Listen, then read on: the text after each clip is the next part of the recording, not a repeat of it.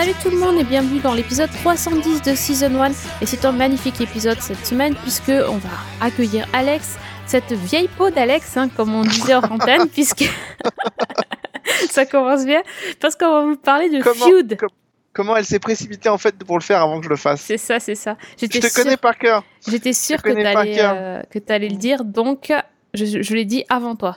Ouais, exactement. C'est bien. Non, mais c'est bien. Je, je te félicite. Bon, il y aura évidemment un retour de bâton pendant l'émission, Mais- je n'en- attends pas moins de toi. mais, mais voilà. Hein, ma petite Camilla Parker Bowles. Parce que bon, comme j'ai cru comprendre que la saison 2 serait là-dessus, euh, autant être accord tout de suite. Ah ouais, je suis déjà à fond sur la saison 2. je- je- ça, c'est clair. la guerre des chapeaux et tout. euh, Je suis à La fond. guerre des chapeaux, ouais. Ah, non, Entre à Diana et Camilla, on va en reparler. Ah oui, complètement.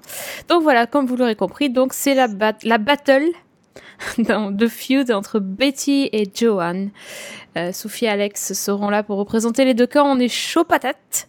On est chaud patate, ouais. Voilà. Et en fin d'émission, si Alex a fait son taf, euh, on- il vous parlera de plein plein de de trucs. choses. Ah, j'ai plein de trucs. Ouais, bien sûr. Parce que là, j'ai fait un marathon de plein de choses euh, de séries qui vont être lancées. Alors, c'est. non. Ah ouais, en plus, donc restez jusqu'à la fin. euh, au moins pour voir qui a gagné et puis surtout pour écouter tous les conseils de. Non, pas pour cher voir qui a gagné, qui a pas pour voir qui a gagné, parce que tout le monde sait très bien que c'est moi qui vais gagner. Donc, euh, ça n'a Ah aucun bah si c'est un concours de mauvaise foi, c'est sûr. Non, c'est un concours de vérité. Je te rappelle. Allez, Allez, c'est parti.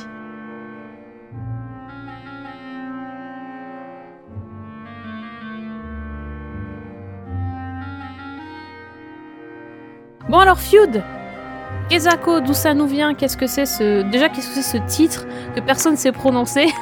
Feud. Feud Ça Ah, veut dire... ceux, qui, ceux qui ont un minimum, ça veut dire querelle, c'est ça, rivalité, querelle. Enfin, voilà. Euh, mais ceux qui ont un minimum de culture série, c'est-à-dire pas toi, euh, c'est un mot qu'ils connaissent. Parce que quand on écoute en version, et là, je fais un petit coucou à Fred. Quand on écoute en version originale la série Dallas depuis le début, on parle de, de cette feud entre les Barnes et les Ewing depuis le début. Mais c'est pareil en, littérature avec les Capulet et les Montaigu. C'est la rivalité, la querelle entre, euh, entre ces deux familles. Donc euh, voilà, c'est, on va dire que c'est un archétype de la, de la fiction. Euh, c'est cette espèce de querelle, de rivalité entre des familles. Ouais, c'est toujours un ressort dramatique qui marche bien. Et là, c'est carrément le sujet de la mini-série, donc de Ryan Murphy. De l'anthologie. Anthologie, ouais. Oui, puisque la saison 2, comme tu l'as dit tout à l'heure, va, va changer euh, de sujet. Donc, 8 épisodes euh, sous la direction de Ryan Murphy. Donc, euh, et alors, qu'est-ce que c'est exactement cette querelle entre Betty et Joanne Est-ce que tu peux nous parler de ces actrices mythiques? Bah, en fait, c'est c'est alors c'est la troisième anthologie, il faut le rappeler, euh, de Ryan Murphy après l'horreur euh, dans American Horror Story, après les faits divers dans American Crime Story. Il s'attaque maintenant aux people euh, avec avec donc Feud où il va va explorer les grandes rivalités qui existent au sein de, de, ces personnalités. Et là, il remonte, on est au début des années 60, on est exactement, je crois, en 1961, à peu de choses près, si je me souviens bien, et on va suivre la rivalité qui, a enfin, qui aurait explosé, parce que ça fait partie de ces grands mythes du cinéma américain qui aurait explosé entre deux comédiennes, euh, Bette Davis et John Crawford, sur le tournage de Katie d'arrivée à Baby Jane, euh, qui est un espèce de, thriller. Alors, c'est présenté dans la série comme un espèce de, de- d'horreur, de film d'horreur, mais c'est plus, on est plus dans la veine des films d'horreur. L'idée, c'est de créer un film qui serait dans la lignée de ce qu'avait fait Hitchcock avec Psychose. C'est mentionné dans le, c'est mentionné dans, le premier épisode. Euh, voilà. Sauf qu'effectivement, euh, ce sont deux anciennes, enfin pas deux anciennes gloires, mais en tout cas deux, personnes qui ont un peu plus de mal à tourner, qui ont fait partie de l'âge d'or du cinéma hollywoodien dans les années 30, 40. euh, 50, John Crawford et Jane, John Crawford et, et Bette Davis, et qui ont un peu de mal à tourner, en tout cas quand la série commence. L'une essaye, donc John Crawford, de relancer un peu sa carrière. Bette Davis, elle est un peu cantonnée au théâtre, en tout cas c'est comme ça qu'on la voit là, euh, au début de la série. On sent, on sent que toutes les deux, grosso modo, elles s'éclatent pas, elles s'emmerdent dans leur vie. Et en fait, John Crawford a l'initiative de se, de se créer le rôle en fait qu'on ne lui donne plus. Euh, et elle tombe sur un livre qui est euh, qui est-il arrivé à Baby Jane où en fait c'est aussi une histoire de sœurs qui font carrière dans le dans le milieu artistique. Euh, donc celle qui est jouée par John Crawford dans le film euh, avait réussi puis elle elle finit en fauteuil roulant et en fait elle va être martyrisée traumatisée chez elle par sa sœur que va donc jouer Bette Davis dans le film et donc Suzanne Sarandon dans la série. Voilà, puisque c'est Jessica Lange et Suzanne Sarandon qui jouent ces deux icônes du cinéma. Euh, donc voilà, donc avec euh, c'est ce qu'on appelle typiquement des rôles à tiroir parce qu'elles doivent jouer des gens qui jouent euh, tout en jouant des, des gens des prodigieux du cinéma donc être aussi bonne qu'elles. Enfin c'est un truc voilà le, le, pari pour ces deux comédiennes est assez est assez âpre à relever. Est-ce que toi tu connaissais les, actrices ou même le film avant de regarder d'avoir vu la série? Euh, alors j'avais pas vu le film. Euh, je sais je vais je vais le regarder parce que ça m'a donné envie de le regarder. Euh, oui, alors John Crawford, oui, et Bette Davis, c'est des actrices qu'on connaît, on les voit, on les a vues plus ou moins ou dans des tout cas quand on est de notre génération, on les a peut-être vues dans des guests ou dans des choses comme ça.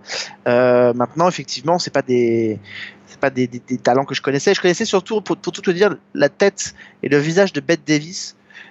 qui a un, un, visage très particulier, notamment dans qui est arrivé à Baby Jane, elle a un, regard absolument terrifiant. Et voilà, donc je les connaissais un peu de loin. Euh, voilà, mais c'est, je n'avais jamais entendu parler de cette rivalité. C'est pas trop notre culture. On peut quand même imaginer qu'aux États-Unis, ce sont des icônes du cinéma, donc euh, un peu plus euh, connu. Euh, bah, voilà, bah, c'est un peu, c'est un peu comme pour nous euh, quand on évoque des gens comme Gabin, comme Marlène Dietrich, comme comme Michel Morgan. Enfin voilà. Tout à fait. C'est des gens voilà qui ont bâti le cinéma tel qu'on le connaît aujourd'hui et qui fait et qui, qui, ont, qui ont une importance. voilà. Mais moi qui on l'avait déjà évoqué dans, dans, cette émission depuis le début, mais moi qui ai une une tendresse particulière pour cette Amérique là des années des années 40-50 et tout ce qui est lié. Euh, à ça, c'est vrai que bah, sur le papier, euh, le projet avait tout pour me séduire. Oui, moi, ça, ça, ça, me faisait un peu peur par rapport au, fait que je n'avais pas les références. Je me suis dit, est-ce que euh, je vais arriver à m'intéresser à, une série qui parle de, disputes et de, querelles entre deux stars hollywoodiennes que je ne connais pas vraiment, je connais vaguement. Et en fait, c'est pas vraiment c'est absolument pas gênant de pas connaître euh, le, film américain, de même pas avoir une culture cinématographique. C'est justement un plaisir de découvrir comment euh, on peut aussi monter un film et comment les, actrices sont traitées euh, dans, le cinéma hollywoodien sans, sans, vraiment connaître le film. Là n'est pas la question. La question c'est vraiment de voir comment deux actrices entre guillemets âgées arrivent à Enfin, âgé, pour, âgé, pour, Hollywood.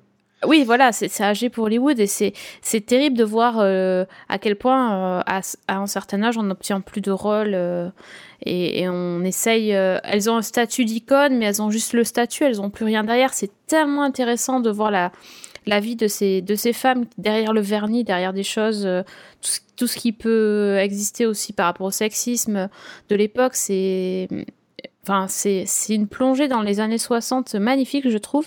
Et, et, c'est pas grave, faut pas avoir peur euh, de d'aller voir des actrices qu'on ne connaît pas. C'est pas grave, on a le droit aussi de pas connaître. Et comme tu as dit très justement, Alex, moi aussi, ça m'a donné envie de découvrir le film. Alors, on fait peut-être les choses à l'envers, c'est clair, mais tant pis. Enfin, c'est une autre façon de faire. Euh, non, on fait pas les choses on fait pas les choses à l'envers parce que euh, je pense que ça va être le cas et même pour une jeune génération de téléspectateurs qui vont regarder la série euh, ils ont certainement pas vu Baby Jane non plus. Enfin, on va pas se mentir non plus, tu vois. Donc, euh, même pour ce public-là, c'est pas, c'est pas gênant. Mais ce qui est, ce qui est important de dire, euh, c'est que là, on, on, laisse entrevoir un peu la vie qui est le nôtre. Alors, je connais pas vraiment le tien. moi, je vais mettre les, les, les, choses tout de suite, carte sur table. C'est certainement, avec peut-être celui de V6 mais c'est certainement l'un des plus beaux pilotes premier épisode de série que j'ai vu depuis très longtemps. Euh, ce premier épisode de Feud m'a vraiment bluffé. Euh, je l'attendais avec impatience. Les trailers étaient, euh, les trailers étaient vraiment très intrigants. Ryan Murphy s'est soigné sa com. il, a, une com qui d'ailleurs s'apparentait un peu plus à celle d'American Horror Story avec des, avec des teasers qui ne disaient rien finalement sur la, sur la série mais qui mettaient la puce à l'oreille. Ensuite, il a mis en scène, enfin, il a mis en ligne le générique de Feud qui est une petite merveille. Euh, c'est un petit bijou ce générique. C'est là que tu m'as eu. Hein. oui, non mais il est, il est bluffant ce générique. enfin, tu vois, il est, il est sublimissime. Euh, et ensuite, on rentre dans la série et on a, euh, enfin, on a, on a un objet qui est quand même assez remarquable, avec quand même, alors Jessica Lange habituée du, de l'univers de, de Ryan Murphy, puisqu'elle a fait effectivement beaucoup de saisons d'American Horror Story, mais Suzanne Sarandon qui débarque dans cet univers-là, on a deux prestations d'actrices, de prestations qui sont absolument remarquables. et on aurait pu craindre que Jessica Lange se fasse un peu bouffer par Suzanne Sarandon, sans remettre en cause son talent, mais c'est vrai que Suzanne Sarandon, c'est quand même là aussi une, grande comédienne du cinéma américain. on, pouvait craindre, et en fait pas du tout. ces deux actrices se, tiennent dans un face-à-face qui est cohérent l'une en face de l'autre, et il y a des séquences de, de, Suzanne Sarand, de, Jessica Lange qui sont remarquables. Il y a une scène où elle joue euh, des premières scènes de tournage où elle est dans un fauteuil roulant, elle doit faire semblant de regarder la télévision. Elle est bluffante dans cette scène-là, euh, Jessica Lange. Mais Suzanne Sarandon, quand elle s'habille façon euh, avec le physique qui va être celui de, de Bette Davis dans dans Baby Jane et qu'elle traverse ce plateau et tout. Enfin, c'est. C'est une entrée, faire son entrée, ça s'appelle vraiment. Ça s'appelle faire son entrée, exactement. C'est, enfin, moi, ça, ce pilote m'a bluffé. Oui, bah écoute, je, oui, moi aussi, c'est. Je, je m'étais pas tellement euh, intéressée à la série. Euh, ce que je disais tout à l'heure, c'est tu m'as eu au générique, c'est tu me l'as fait découvrir en direct euh, lors d'un lors d'un enregistrement. Quand j'ai vu le générique, j'ai les deux premières secondes, j'ai su qu'il fallait absolument que je regarde cette série. Et, euh, et c'est c'est rigolo de voir deux actrices. Euh, formidables actrices qui jouent deux, deux actrices aussi formidables, elles ont pas droit à l'erreur quoi. Dans, dans, tout le pilote, on, répète que ce sont des actrices incroyables. Et quand tu les vois jouer une scène, tu te dis, mais c'est fantastique. Enfin. Oui, parce qu'il faut expliquer, a aussi une mise en abîme, c'est-à-dire qu'il y a un documentaire qui est fait quelques années plus tard, où on revient sur cette querelle entre les deux comédiennes. Enfin voilà, donc euh, il y a beaucoup de. où on retrouve d'ailleurs des visages maintenant qui commencent à être euh, habituels de l'univers de Ryan Murphy. Mais, euh, mais, mais c'est. Enfin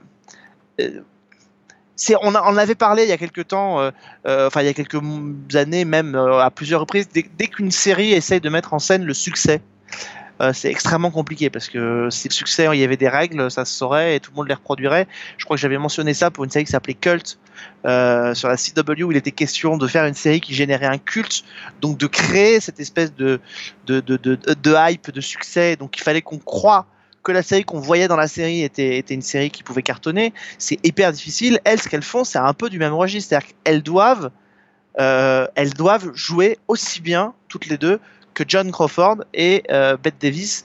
Euh, au naturel, mais surtout dans, euh, dans ce film, dans, ce film-là, dont on ne mesure pas. Mais Bette Davis pour ce film, moi je, je, me suis renseigné après, elle a obtenu des prix à travers le monde. Alors c'est elle qui a un peu d'ailleurs tout, tout, tout récupéré. Hein. Les, les, les, prix, les Oscars, les BAFTA, les Golden Globes, tout ça, c'est un peu plus elle qui les a eu que John Crawford. Mais euh, ça n'a pas dû arranger l'histoire. ça n'a pas dû arranger la rivalité entre les deux. Quand on regarde la liste des, euh, des, des, récompenses, euh, c'est un peu Bette Davis qui a tout, qui a tout raflé. mais il faut dire que voilà. on le sait, dans, au cinéma, les rôles de psychopathes réussissent mieux aux comédiens ou aux comédiennes que, que des rôles un peu plus un peu plus en retrait. Mais, euh, mais voilà, elles, n'ont pas le droit à l'erreur et elles, enfin, en tout cas, de ce qu'on a vu dans le premier épisode, l'erreur, elles ne la commettent pas, quoi. Ouais, c'est absolument parfait. Moi, j'avais un peu peur de l'idée de, en fait, que ça soit tellement esthétique et, euh, beau et, à, nous rappeler le cinéma, comment c'était dans les années 60, les costumes, ça c'est parfait. Je me suis dit peut-être ça sera trop euh, trop sur la forme et pas assez sur le fond. Mais finalement, pas du tout, parce qu'il y a aussi des dialogues euh, remarquables. Il y a, des, il y a des scènes euh, drôles, il y, a des, il y a des scènes aussi assez. Où, les actrices n'apparaissent vraiment pas sur leur meilleur jour. Elles sont absolument. Elles peuvent être détestables et en même temps elles sont très touchantes. Il y a les affrontes, les face à face entre ces deux, ces deux femmes sont, sont aussi très très bien écrits. Euh, donc pour moi, je, je suis d'accord, c'est un sans faute sur le pilote et ça m'a tellement donné envie de voir la suite. Euh, je, je, suis très très très impatiente. Et il faut quand même préciser qu'il y a, enfin il y a du, euh, il y a du beau monde dans cette, euh, oui. dans cette série parce que là on a, on a parlé de, on a parlé de, de, de, de Jessica Lange et de euh, et de comment Suzanne de Sarandon. Suzanne Sarandon mais enfin il n'y a pas que il y a pas qu'elle euh, il y a il y a Alfred Molina qui est là aussi, il y a Stanley Tucci qui joue de, de, dedans aussi, euh, il y a donc Sarah Paulson qui reprend un, petit rôle, euh, enfin voilà, donc aussi, il y a Kathy Bates évidemment, et, surtout alors euh, assez, assez étonnamment, on, on, on, hésite, on se dit mais c'est elle, c'est pas elle, Catherine Zeta-Jones. Qui fait un petit, un petit guest aussi dans, dans l'une des personnes interviewées pour le documentaire. Donc, donc voilà, donc il y a une, c'est une, une belle distribution pour une production luxueuse. Et, et, voilà, et je trouve que, enfin, encore une fois, moi je suis ressorti de ce pilote qui, autant on a montré, on a souvent critiqué le fait que les pilotes étaient de plus en plus longs, autant là, les, les, les comment, les, la longueur de ce pilote, elle n'est pas du tout gênante, quoi. Ah non, complètement. Et puis c'est un, un, pilote aussi qui a, qui a très très bien réussi son lancement sur FX. Donc euh, les, les, critiques sont excellentes aussi. Donc euh, franchement, je vois même pas une raison de ne pas y aller. à, part à part que c'est pas encore diffusé en France. Ça serait la seule raison. Mais sinon, pour ce serait la seule chose qui pourrait. Oui qui pourrait vous, vous arrêter. Alors, il faut dire aussi que cette rivalité entre les deux a été, alors elle pouvait pas se sentir, mais ça a été bien alimenté aussi par euh, par le, le, le, metteur en scène donc, qui est joué par Alfred Molina qui s'appelait oh. Robert Aldrich qui a bien mis en qui, qui a, on sent bien que lui il va les pousser aussi euh, à, à, tout faire pour être euh, pour être euh, ouais pour être pour être pour se haïr toutes les deux quoi enfin c'est ça alimente le, la rumeur la enfin la comment dire l'aura de, de, tout ça hein, c'est euh, et alors le monsieur Robert Aldrich, justement, juste pour une petite info, il a réalisé un autre film qui lui est culte aussi parce qu'il en a inspiré des dizaines d'autres. C'est lui qui avait réalisé le, le, le, le, premier film Les Douze Salopards au cinéma. Voilà. Ah, d'accord. Ah. Donc, euh, donc, voilà. Après, c'est vrai que les, les, autres films que je regardais euh, euh, sont pas très, euh, sont pas très connus. Il y a effectivement la même année que Baby Jane, le, fameux film dont, dont, on parle un peu, je crois, dans le dans ce pilote qui est Sodome et Gomorre. Mais, euh, mais voilà, donc c'est vrai que je regardais sa filmographie, c'est pas des, moi c'est pas des films que je connais à part effectivement Baby Jane et euh, Les Douze Salopards.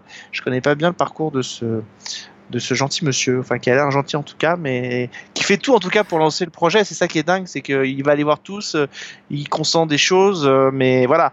Et même le personnage de producteur de Warner, joué par Stanley Tucci, on sent qu'il a pas du tout envie de se refoutre dans les pattes ces, ces, actrices qui lui en ont fait voir de toutes les couleurs, puisque euh, je crois qu'il est raconté que c'est, alors je crois que c'est John Crawford euh, qui, en, en, en, rentrant en conflit avec lui, euh, a provoqué des choses qui ont eu une incidence après sur toute l'industrie du cinéma, puisque donc voilà, donc enfin. C'est une histoire effectivement sur le système hollywoodien, mais c'est aussi le regard d'Hollywood sur les, sur les actrices qui vieillissent. C'est aussi une histoire de femmes. C'est aussi, enfin, que dire, euh, que dire à part que, que ce pilote est une petite, euh, est une petite merveille. Une petite pépite. Ouais. décidément, euh, FX continue de nous surprendre en tout cas. Ouais, ouais, mais alors Ryan Murphy, euh, Ryan Murphy, on, avec lui, c'est toujours tout l'un ou tout l'autre. Feud va plutôt dans ce qu'il sait faire de bien, notamment avec American euh, Crime Story, euh, c'est-à-dire quelque chose d'un peu léché, d'un peu élégant, euh, d'un peu classe, voilà. Maintenant, c'est vrai que j'avais beaucoup aimé la dernière saison qu'il avait fait d'American Horror Story. Euh, c'est la, première fois depuis la première saison que je ne lâchais pas la, la, la, série et que elle avait su me tenir en haleine pendant les 10 épisodes. Ah, t'as regardé en entier? J'ai tout regardé ah ouais. et j'ai adoré. C'est pour moi la, ma préférée depuis le début. Euh, My Roanoke Nightmare, je l'ai trouvé absolument génial. Euh, si vous l'avez pas vu, alors moi je vous la conseille parce que euh, je, sais, je sais que c'est, elle, elle, elle, divise aussi. J'ai vu des avis ici et là. Elle a beaucoup divisé. Moi j'ai beaucoup aimé cette. euh, cette tu l'as vu non? Non, j'ai vu que le début. Mais c'est pas trop mon truc American Horror Story. Hein. Ouais, mais alors franchement, moi je t'inciterais à la regarder parce qu'effectivement, au départ, on s'imagine que ça va être simplement un, un, un truc, euh, un truc comme c'est faire euh, euh, Ryan Murphy avec sa saga, c'est-à-dire on va avoir affaire vraiment à une histoire de possession dans une maison avec une malédiction et tout. Alors là, attention, je fais un énorme euh, alerte spoiler. Donc si vous ne voulez pas écouter, euh, vous voulez pas en savoir plus, euh, coupez, avancez. Avancez de 30 secondes. avancez de quelques secondes.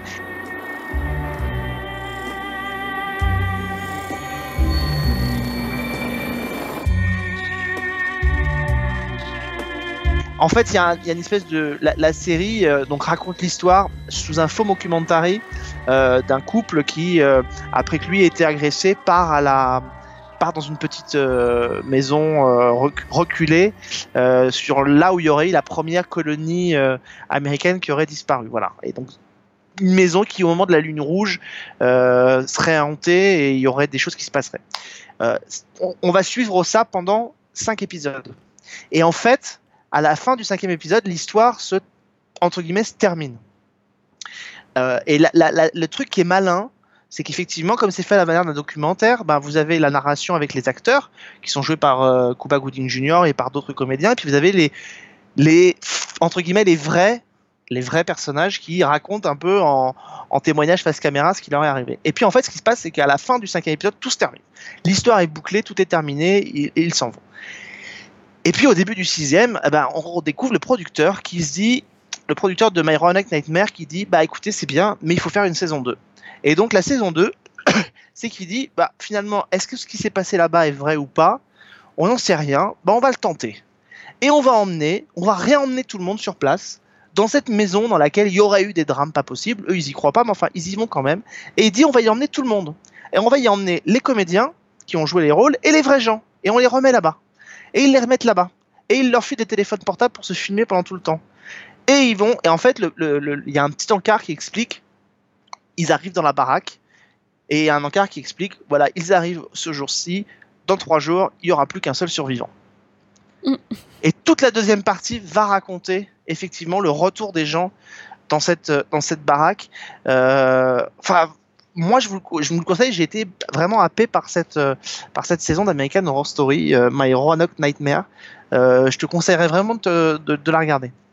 Ouais, peut-être cet été, tiens. Ouais. Ça m'ira bien, ça. Si je peux conseiller un Oui. truc ou déconseiller, Bah moi oui, je, vais, vas-y. je vais commencer par Déconseiller. déconseiller parce que la, la semaine dernière on a dit avec Fred que on avait trop de séries donc de temps en temps c'était bien aussi de dire des trucs à pas regarder. Oui, c'est ça, parce que moi, je vais vous en rajouter peut-être à regarder. Alors, euh, C'est bon. ça. Donc, alors je vais commencer par confirmer absolument ce que nous a dit Fred, c'est-à-dire que Crashing, euh, donc la nouvelle série de Judd Apatow, euh, moi non plus, j'ai pas du tout aimé cette comédie avec beaucoup de guillemets.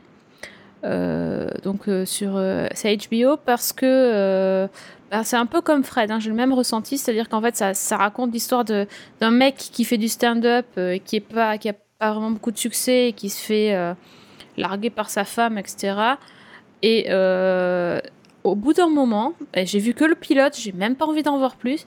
On en a ras-le-bol de ces gens à qui il arrive que des merdes, mais tout le temps, c'est- déprimant, c'est pas drôle. S'il y arrive une, une merde la première fois, ça peut être un peu, un peu drôle parce que bon, voilà, c'est. euh, c'est la façon dont il découvre que sa femme le trompe, tout ça, ouais, ok, bon. Mais après, il enchaîne vraiment. C'est tout l'épisode, c'est que ça. Tout ce qu'il fait, il rate. Tout ce qu'on lui fait, il se fait tout le temps avoir, il se fait tout le temps arnaquer. Il est nul, il est mauvais, et il continue à être gentil, tout ça. Mais, enfin, c'est, c'est pas drôle, quoi. Puis, enfin, le mec, il, il accumule les, les galères sans arrêt, sans arrêt. Mais moi, j'ai pas envie de voir ça, franchement. Euh, Je, je rejoins Fred. Arrêtons de regarder ça. Ce n'est pas la peine. Passons notre chemin. ça, c'est fait. Ouais, Là- puis les histoires de stand-up, je t'avouerais qu'au bout d'un moment, Ouais, en ça plus, le mec, un peu à me voilà, le mec qui fait des stand-up, c'est chiant. Non, mais on a l'impression qu'ils veulent tous faire leur Louis C.K. et que du coup, euh, voilà, ils se créent leur. ou leur Seinfeld et puis ils se Ouais, créent leur. complètement. Euh, bah, J'en fais une deuxième du coup parce que celle-là aussi elle Ah oui, vas-y. Après, je te laisse, euh, je te laisse euh, remplir la liste. Je vais aussi- vous conseiller de passer votre chemin sur euh, The Blacklist Redemption. Ah oui, oui. Ah, oui, eh oui. Je l'ai pas vu encore, mais- vu, ah oui. Mais Euh, bon. Donc spin-off euh, ou série dérivée de, de The Blacklist de NBC.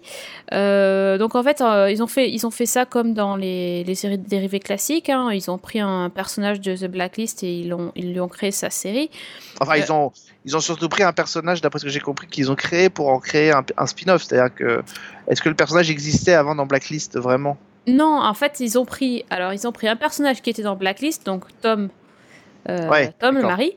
Euh, et ils ont rajouté ils lui ont fait venir dans, dans The Blacklist euh, un personnage qui était à la fin de la saison 3 et ce personnage là va dans le spin-off avec Tom. C'est entre les deux tu vois. Ils ont Hmm. fait un peu le truc. Et euh, ce personnage là s'appelle donc Scotty mais c'est une femme hein, c'est son surnom en fait c'est Suzanne qui est donc Famke Janssen Famke Johnson, c'est ça? Euh, voilà, et euh, qui est un, à la tête d'une espèce d'organisation secrète avec des mercenaires qui réalisent des missions pour tuer des gens, des méchants quoi. En gros, il va y avoir des méchants et des gentils. parfois les méchants ils sont un peu gentils et parfois les gentils sont un peu méchants. Non, il n'y a pas de liste en fait. C'est Tom qui va euh, essayer, enfin qui va retrouver son euh, qui va renouer avec son passé parce qu'en fait dans, dans Blacklist le truc c'est que on, ne sait pas trop d'où il vient, quel est son parcours, etc. Parce que c'est un enfant qui est, qui est qui connaît pas ses parents, etc. il y a toute une histoire. Et en fait là il retrouve un peu euh, des liens avec le passé. Il va essayer de s'infiltrer dans cette espèce de d'organisation mercenaire parce qu'il se trouve qu'en fait, attention, cette fameuse Scotty Famke Jameson, c'est sa mère. Ah oui. Et elle ne le sait pas, mais lui il sait que c'est elle ok. Donc il va un peu voilà. Donc du coup une espèce de une espèce de sous-alias quoi. Ouais. Et surtout ça nous donne des scènes carrément cheloues où en fait elle bon c'est quand même une bombe. Hein. Euh, faut dire ce qui est. Euh, elle est très très séductrice et donc elle essaye de séduire tout le monde. Donc du coup, bah, elle essaye, euh, bah, elle lui saute pas dessus, c'est pas ce que je dis, mais il y a une espèce de, de jeu malsain parce que nous on sait que c'est son fils et elle ne sait pas, tu vois. C'est Oh, c'est nul. Et sinon, l'histoire, je m'en souviens même pas tellement c'était nul. Enfin, le, le, méchant du jour, tout ça. Mais alors, nul, nul, nul. Euh, voilà, le seul truc, c'est qu'il y a Terry O'Quinn qui fait, qui fait un personnage récurrent. Et voilà, et Famke Janssen qui est sublime. C'est à peu près tout. Voilà. Ça, ça ah, mérite vraiment pas de, se, de regarder c'est un peu le retour des anciennes gloires disparues, quoi, en fait, c'est ça. C'est ça. Ça, va, ça sera normalement sur TF1 parce que la TF1 a acheté les droits, hein, mais euh, on n'a pas de date encore. Ouais. C'est un peu comme le pilote de c'est un peu comme le pilote de Taken, en fait. C'est ça. c'est vrai. Mais celui-là, Fred l'a déconseillé aussi. Je je, l'ai pas testé du coup. Bah moi je l'ai testé euh, parce que je devais. Euh, j'ai eu la possibilité de rencontrer l'équipe, mais euh, souvent on se dit que rencontrer des gens ça aide à être beaucoup plus indulgent sur un projet, et puis parfois non. Non, en fait non, ça aide pas. non, non, non, à part qu'effectivement euh, Jennifer Bill, c'est un peu comme euh, Famke Jensen. Euh, ouais. T'as l'impression qu'on n'a pas de prise sur elle, c'est-à-dire que tu étais à côté d'elle, on t'explique qu'elle a plus de 50 balais, et tous ceux à qui tu montres les photos qui la connaissent pas te disent oh, bah, cette fille elle a 32 ans quoi. Elle est plus jeune que toi. Donc elle est plus jeune que toi. Donc et là tu te dis ouais donc voilà ça, ça a de l'intérêt.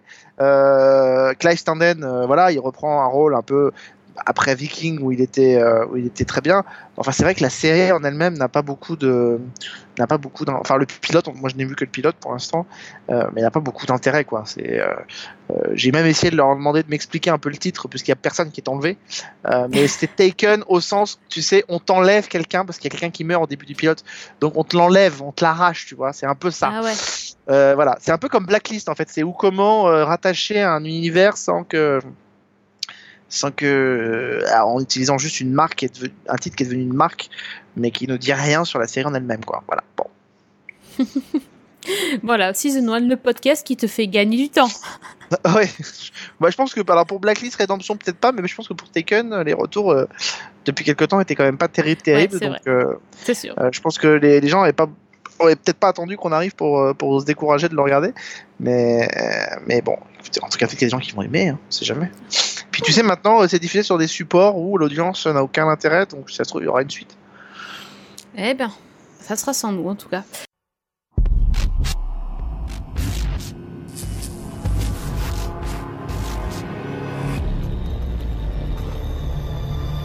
Bon, alors toi, t'as as vu des trucs bien quand même. Écoute, moi j'ai vu euh, pas mal de trucs euh, bien. Euh, je me fais un plaisir d'essayer de, découvrir déjà la dernière saison de Bates Motel parce que c'est l'ultime saison, euh, celle qui doit nous raconter Psychose. Donc, euh, donc j'attends ça un peu avec impatience. Alors évidemment, euh, comme on attend tout ça avec impatience, tu penses bien qu'ils ont été malins et que je pense qu'ils vont garder le passage avec avec la douche et avec Marion Crane, ils vont garder pour l'épisode 7 ou 8 de la saison. Enfin, c'est celui-là qu'on attend quand même. Hein, oui, évidemment celui-là qu'on attend, puis la fin. mais c'est vrai que voilà, on redécouvre tout le psyché de, de Norman euh, qui maintenant euh, vit tout seul hein, euh, dans son motel avec sa mère dans sa tête en fait hein, et en fait toutes les scènes entre eux elles restent dans la série c'est l'avantage. Et toutes les scènes qu'on voit c'est effectivement depuis son son psyché elle donc où il lui parle où il il fait avec lui et puis elle qui coup peut se montrer sous un jour qu'elle n'avait pas montré trop dans la série jusque-là. C'est-à-dire on est passé de Norma, euh, la mère qui essaie de protéger son fils schizophrène, dangereux, criminel et qui essaie de le protéger, à Norma, euh, la mère qui euh, dans la tête de Norman, le castre, le, le, pousse à tuer et celle qu'on connaît et qu'on va voir dans dans Psychose. Mhm. Donc, donc ça c'est hyper effectivement c'est hyper intéressant parce que même pour elle, elle a quelque chose d'autre à, elle a quelque chose d'autre à jouer, et puis lui est toujours, est toujours génial. Donc euh, voilà, mais j'attends vraiment de voir ces épisodes. Non, je, vais vous conseiller, euh, alors c'est difficile de faire des choix, je vais essayer d'être euh, concis, comme ça je vais pouvoir vous en conseiller plein. D'abord, c'est une nouvelle série qui va arriver sur France 2, qui s'appelle Zone Blanche. Ah oui, Fred en a parlé aussi de ça c'est une série qui est, euh, c'est une série qui est, qui, qui, qui, est très attendue parce que euh, ça fait euh, des mois qu'elle est, euh, qu'elle était en tournage. Elle a été nommée dans plein de festivals, notamment à la, au festival de Berlin euh, où elle devait aller. Enfin voilà, c'est une série qui est entourée d'un d'une belle d'une belle réputation et alors je sais alors si Fred vous en a parlé je crois que Fred n'a vu que les deux premiers oui. si je me trompe pas moi j'ai vu les quatre premiers et je c'est côté français, c'est certainement l'un de mes coups de cœur de ce début d'année. Euh, effectivement, donc je vais peut-être pas répéter ce qu'a dit Fred, mais euh, euh, voilà, on est dans une petite ville où il se passe des choses un peu étranges, des crimes. et puis en même temps une espèce de d'ambiance un peu bizarre, lourde, pesante dans la forêt. On est dans une zone blanche, c'est-à-dire ces zones dans lesquelles, grosso modo, c'est un peu plus. Je, vais en disant que c'est un peu plus la vie comme elle était il y a 20 ans, c'est-à-dire euh, les téléphones portables ont du mal à passer, euh, tout ce qui est électronique euh, foire un peu. voilà. Et, et, en même temps, il y a une vraie identité.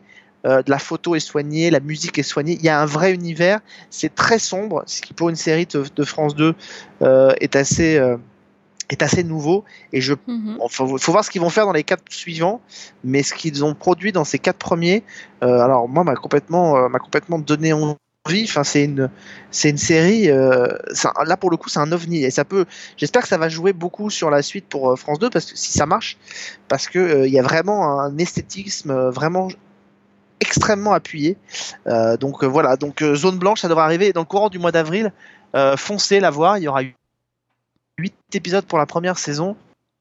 Et, voilà, c'est une très très belle, euh, c'est une très très belle découverte. Moi, j'ai très envie de la voir. Hein. Ça, m'a vraiment donné envie aussi cette histoire. Ouais, ouais. Non, mais ça, c'est pour avril, c'est fait.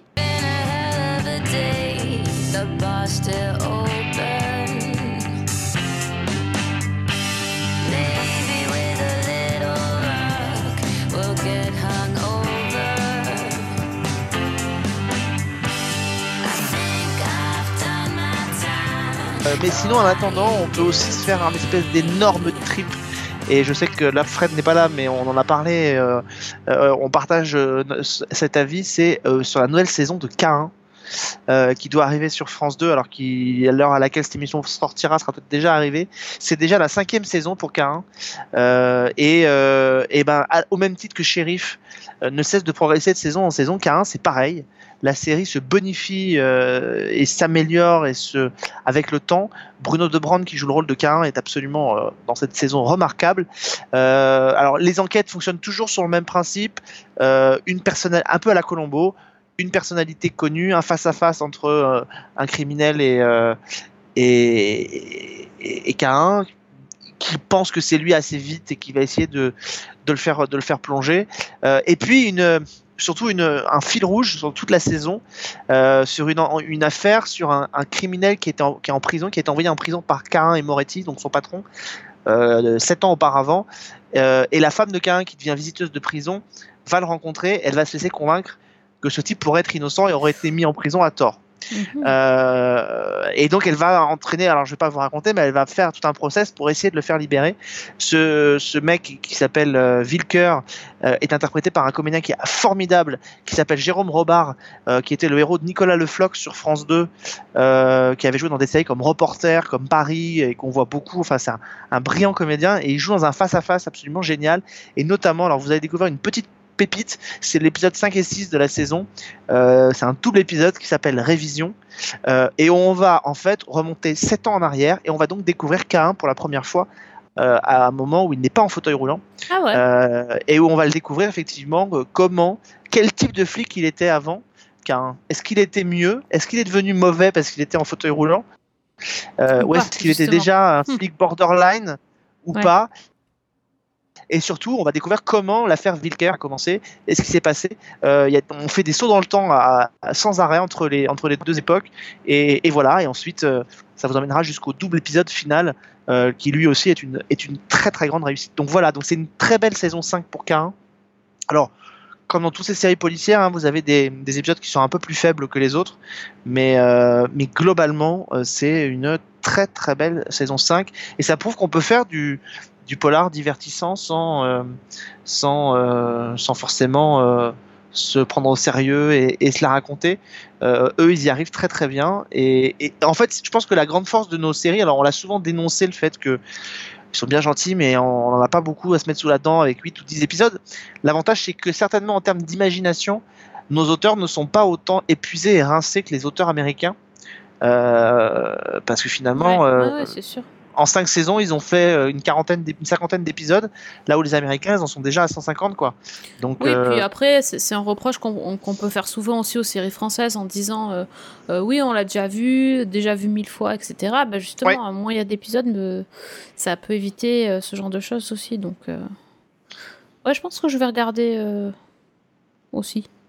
ça vaut le coup. Ça Moi, vaut le coup. Et puis alors l'épisode, l'épisode, l'ép- l'épisode d'ouverture, alors là c'est un, un petit, euh, un- un- une histoire complètement dingue où effectivement vous avez Borel qui débarque au commissariat euh, un matin et, et il est, euh, il est entouré d'une ceinture explosive et on, on délivre un message à Cain, retrouver ma femme qui a, qui a disparu et la police n'a jamais voulu enquêter, sinon la ceinture explose. Enfin voilà, ça c'est le postulat de départ de cette. Et le côté un peu Cette nouvelle 24 euh, avec le compte à rebours. Ouais, ouais, ouais, mais avec un, non, mais, enfin, avec un vrai rebondissement assez vite et tout. Enfin, vous verrez. Enfin, ça vaut vraiment le coup. Et un épisode dans un hôpital psychiatrique euh, avec Mylène de Mongeau euh, dans l'épisode euh, dans l'épisode suivant. Enfin voilà, il y a des belles il y a des belles trouvailles pour cette saison de, de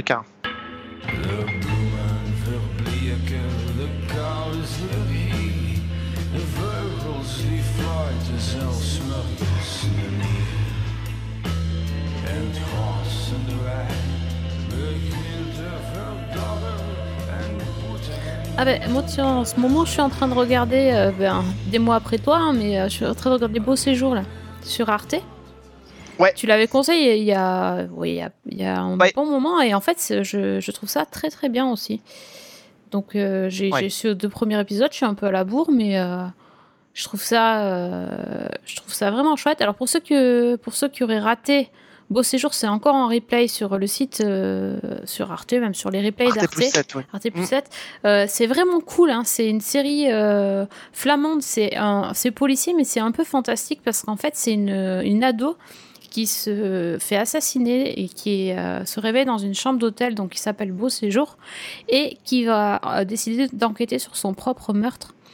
Euh, le, le truc, c'est qu'en fait, elle est donc elle, elle est un en fantôme, on va dire. Elle se voit, elle voit les autres, mais elle ne peut pas communiquer avec les gens, sauf avec cinq personnes. Et donc euh, là où j'en suis, pour l'instant, je ne sais pas qui l'a tué parce que c'est c'est quand même l'enquête est assez intéressante. Et surtout, moi, je voudrais bien savoir pourquoi elle parle à certaines personnes et pas à d'autres. C'est euh, c'est Oui. très très euh, c'est très très bien. Euh, la, la, la jeune fille qui joue euh, Kato, Kato. donc euh, Mm. est bluffante. C'est vrai que c'est à la fois c'est à la fois terrifiant et en même temps c'est très touchant de voir qu'elle en fait elle assiste à ses funérailles par exemple ou euh, elle voit ses proches qui la, qui la pleurent et elle peut rien faire toute la détresse qu'elle ce ressent c'est terrible Ce qui est terrible, c'est que ce- sa mère ne peut pas l'avoir, mais son père peut l'avoir. Donc Ouais. la question- et son père qui est un peu, euh, voilà, un peu borderline, à boire, Alcoolique. euh, à piquer dans la caisse du club, dans le, du foot et tout. Et la question, c'est pourquoi, pourquoi sa mère ne peut pas le voir et pas son père? Alors est-ce que les cinq personnes qui la voient la voient parce qu'ils auraient des raisons de l'avoir tué, que l'assassin se cache parmi eux? Enfin, c'est c'est un concept quand même qui est assez malin quoi depuis le début. Alors évidemment, ça limite un peu la portée pour en refaire une deuxième derrière.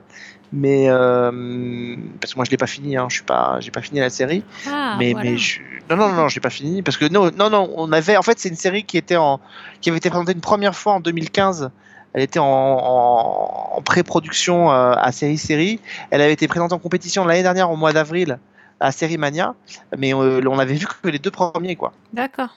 Donc euh, j'ai pas eu le temps encore de voir beaucoup d'autres derrière mais c'est partie des séries que je vais euh, que je vais évidemment regarder parce que je trouvais que l'histoire était quand même extrêmement euh, maligne Complètement. Bah, c'est sur Arte. Donc euh, Arte plus 7, tu peux y aller, Alex.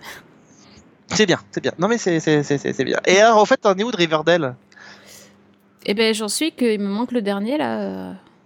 six- Ouais, épisode ça- 6. 7 oui, donc j'en suis à l'épisode. J'ai vu 6 épisodes, oui. Ça te plaît toujours? Ça me plaît et ça m'énerve en même temps. Non, j'aime pas vraiment. Non, j'aime pas vraiment en fait. C'est Cédric qui regarde, qui préfère. Euh, Il y a des choses que j'aime bien. La plupart du temps, je dois avouer qu'il faudrait me filmer en train de regarder la série parce que je passe pas mal de mon temps à lever les yeux au ciel et à dire oh c'est pas possible.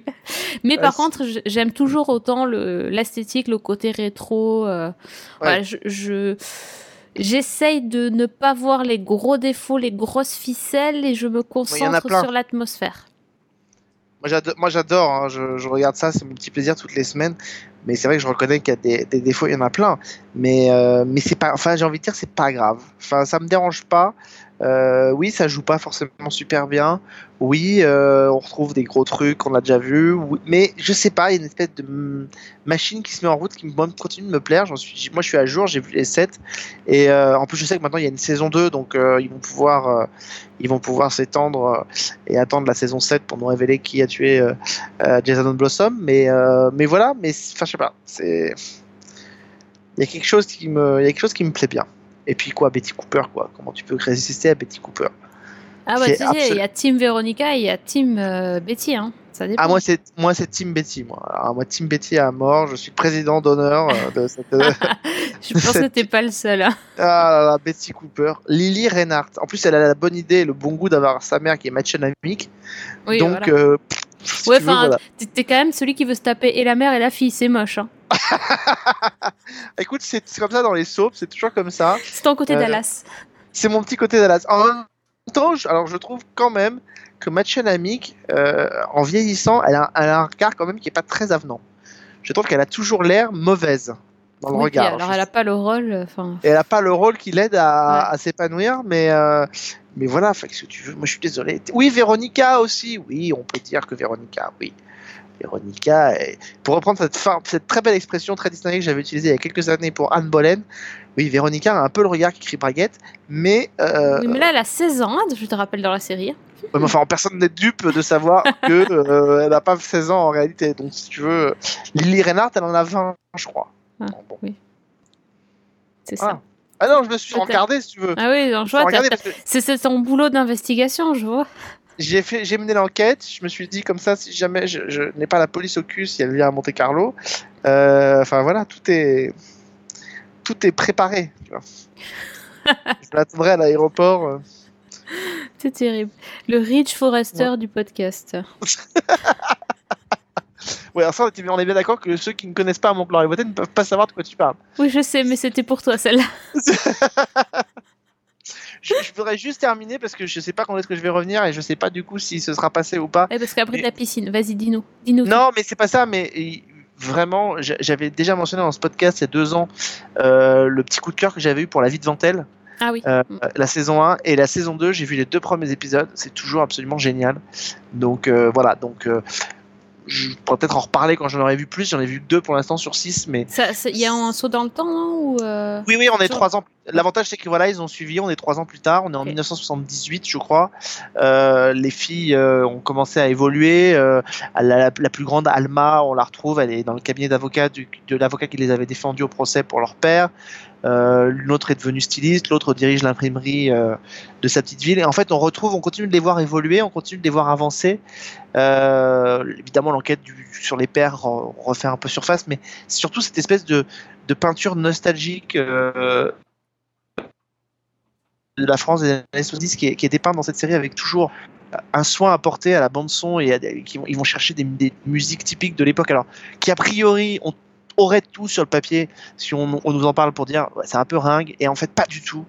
Euh, parce que Gabriel Aguillon qui réalise les épisodes il a il sait aller choisir les chansons les musiques qui, vont te faire euh, qui vont te mettre les poils. Là il a il a choisi notamment encore un titre de Serge Reggiani euh, qu'on avait entendu dans la première saison et il en a pris un autre titre qui est magnifique qui s'appelle Mon, fils Euh, et puis il a repris la, bande son du magnifique film de, de Claude Sautet Les choses de la vie avec Romy Schneider et Michel Piccoli si vous n'avez pas jamais entendu allez écouter la musique sur euh, sur, euh, YouTube.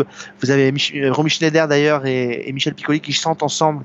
La chanson s'appelle La chanson d'Hélène. Si vous avez l'occasion de l'écouter, impossible de ne pas avoir les, les- les- les poils et d'avoir euh, et d'avoir la, la gorge serrée quand vous l'entendez parce que c'est une chanson qui est à la fois simple et en même temps débordante d'émotions. Il s'en sert comme, comme, comme thème musical de, de, la, de la saison. Et, et voilà. Enfin, moi, je sais que je suis toujours, euh, je suis toujours complètement euh, amoureux de cette série que je trouve absolument géniale. Mais ils ont mis du temps euh, à refaire parce que ça. Ils ont mis deux ans. Ouais. La deuxième saison, ils ont tourné au bout d'un an et, et ça a été tourné l'été dernier euh, à Paris et dans le Nord. Mais, euh, mais oui, ils ont mis un peu de temps. Mhm. Il faudrait vraiment, et je pense que c'est leur. J'avais pu aller sur le tournage, j'ai discuté avec la productrice qui m'avait dit qu'effectivement leur but c'était que ils aimeraient bien que voilà maintenant ils reviennent tous les ans et qu'ils tournent tous les ans une nouvelle saison. Euh, leur envie c'est vraiment d'accompagner ces jeunes filles jusqu'au milieu des années 2000. hein. Donc ouais, c'est vraiment de les suivre comme ça sur 30 ans quoi. Ok. Ouais, pourquoi pas. hein. Franchement, euh, tu vois, maintenant que c'est c'est un peu dommage parce que j'avais oublié la série alors que j'avais beaucoup aimé, mais maintenant que tu me la rappelles, euh, ouais. Ça... Mais il n'y a pas de, de date de diffusion non plus. C'est encore. Non, secret mais enfin, c'est pareil. là- Enfin, c'est pas secret, c'est que ça n'a pas été communiqué, mais a priori, euh, voilà, on, on sait que nous, quand on commence à avoir des rendez-vous pour les, les points presse, c'est que, allez, grosso modo, un mois plus tard, on devrait avoir la diffusion, Mm. donc ça devrait arriver aussi à la, à la- à mi-avril sur, euh, sur France 3. Un mois d'avril- très chargé donc. Peut-être même à, à. Ah oui. bah Ouais, oui. peut-être même Ouais. à Série Mania, comme c'était le cas il y a deux ans, donc euh, où elle avait eu un prix, le prix du public. Donc, euh, donc voilà. Donc euh, deux ans après, vous aurez la suite. D'accord. Bon, en gros, euh, il y a quand même pas mal de choses à, à regarder le mois prochain. Donc Ouais. ce mois-ci, c'est le, mo- le moment de se mettre à jour. C'est- Ouais, ben non, parce qu'il y a Feud quand même. ah oui, c'est vrai. Donc il y a Feud à regarder, et Oui. voilà. Bon. Ça va, il y a que 8 épisodes à Feud. On devrait survivre. On, devrait va, on va, sur- on va survivre. on va survivre. bon, si on survit pas et que et qu'on sait plus quoi regarder, on se tourne vers euh, vers Alex et son Twitter. C'est quoi ton Twitter? C'est une bonne question. Euh, Alexandre Le Train, tout simplement. Ah ouais, c'était dur. Comment je m'appelle déjà? Non, mais c'est parce que je m'en sers jamais. Enfin, je m'en sers pas jamais, mais je, le communique jamais. Fan de Betty Cooper tra- de 75 ou 78 ouais. Mais numéro 1 C'est pas, je suis le premier. Attends, qu'est-ce que c'est que ce bordel? Ah non, non, mais je veux dire.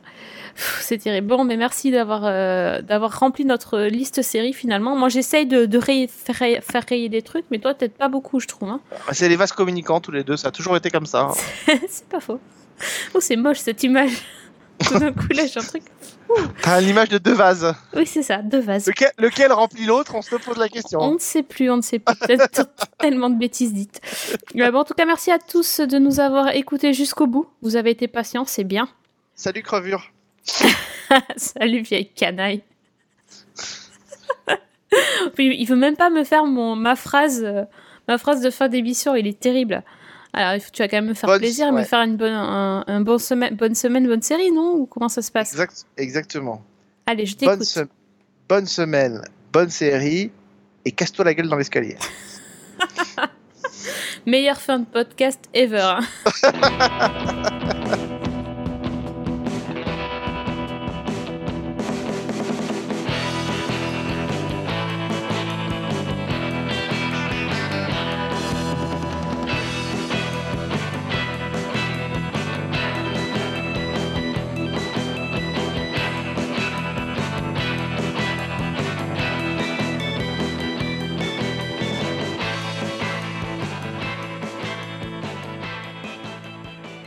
je, je cut deux minutes parce que je trouve que le son, il est. euh, les oscillations du son sont pas top, donc je, je vais juste vérifier quand même. la fille schizo en fait. la vie qui la, fille, elle- la fille qui est persuadée que pendant l'émission elle a parlé avec quelqu'un alors qu'en fait elle a parlé toute seule. Ça s'appelle Ouais. Motel. ou, ou Légion, ou choix. Ou Légion ou n'importe quoi. Exactement.